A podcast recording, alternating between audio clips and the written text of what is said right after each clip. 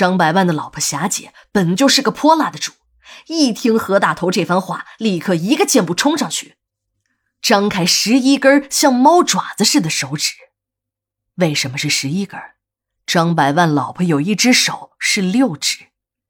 何大头的脸上立即出现了几道血淋淋的挠痕。干你妈的和老娘扯！你这没有三块豆腐高的矬鬼，都死到临头了，还敢血口喷人！几个人一番大吵，听到吵闹声来看热闹的人是越来越多，都围在老解剖室的门前，伸长了脖子往里面看着，还不时的小声议论着什么。我早就听说过张百万家的那点事儿了，今天他们这么一吵，更是明白了八九分。何大头口口声声说张百万的儿媳那是自己的媳妇儿，也不是没有根据的。何大头和招娣都是老爷庙的老街坊，招娣家就她这么一个独生女。招娣的爹和娘在生她之前找一个瞎子算过，瞎子说招娣娘怀的一定是个带把儿的，这可把两口子给乐坏了。可这孩子一生下来呢，却是个女孩。招娣的爹和娘失望极了，便给女孩起了个名字叫招娣，希望用这吉利的名字给自己家带来好运，下一胎好生个男孩。那个时候的中国人们的思想还很老旧，如果第一胎生了个女孩，往往会取个类似招娣的吉利名字。谁知天不随人愿，招娣娘在生下招娣后，这肚子便再没有了动静。别说给招娣招来弟弟了，连个妹妹也没招来。招娣呢，人长得漂亮，男孩子都爱和她玩何大头也是，可何大头啊，出身刽子手世家，好不容易扔了鬼头刀，何家又开起了车马牛人店，他不敢和招娣搭话，只能远远的望着，看看美女，过个眼瘾。长大成年的何大头，人呢是越长个头越小。人家同龄人都是往高长，他何大头是往回缩，往粗里长，那个脑袋更是突出，足足有斗大的个儿。这也就是何大头的由来了。何大头的心里呀，一直在想着招娣。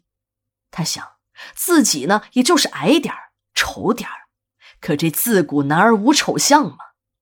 父亲死后，自己又接下了父亲的纸活店，几年下来。虽然算不上富翁，那也是个小财主了。他一直想找机会接近招娣，可招娣看见他就跟看见鬼一样，大老远的就会躲开他。他每次都是看着招娣远去的背影，长时间的发呆，嘴角还会流出长长的咸水。招娣的爹是矿上一家冶炼厂一个分厂的厂长，当矿务局倒闭后。他们冶炼厂被卖给了张百万的北海集团，在并购时，张百万亲口答应了他们分厂的工友们一个也不会下岗。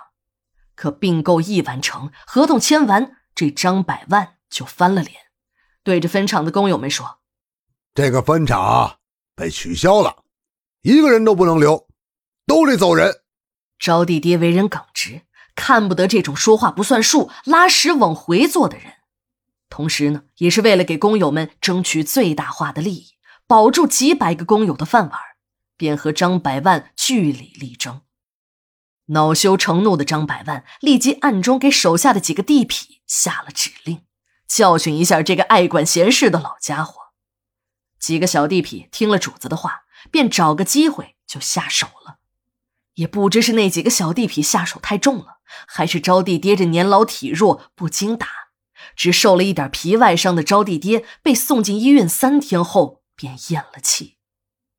张百万一看这出了人命，出钱让那几个打人的小地痞到外地避风头去了，自己呢则假惺惺的到招娣爹家看望招娣母女，还带着市报社的记者，当着记者的面张百万拿出了一万块钱说：“公司呢也是出于人道主义考虑，虽然死人的事儿。”和公司没有任何关系，可是公司还是从关心员工的角度出发，愿意补偿给你们家一部分丧葬费用。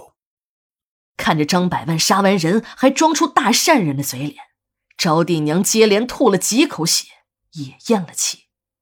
愤怒的招娣抓起那一万块钱，摔在了张百万的脸上。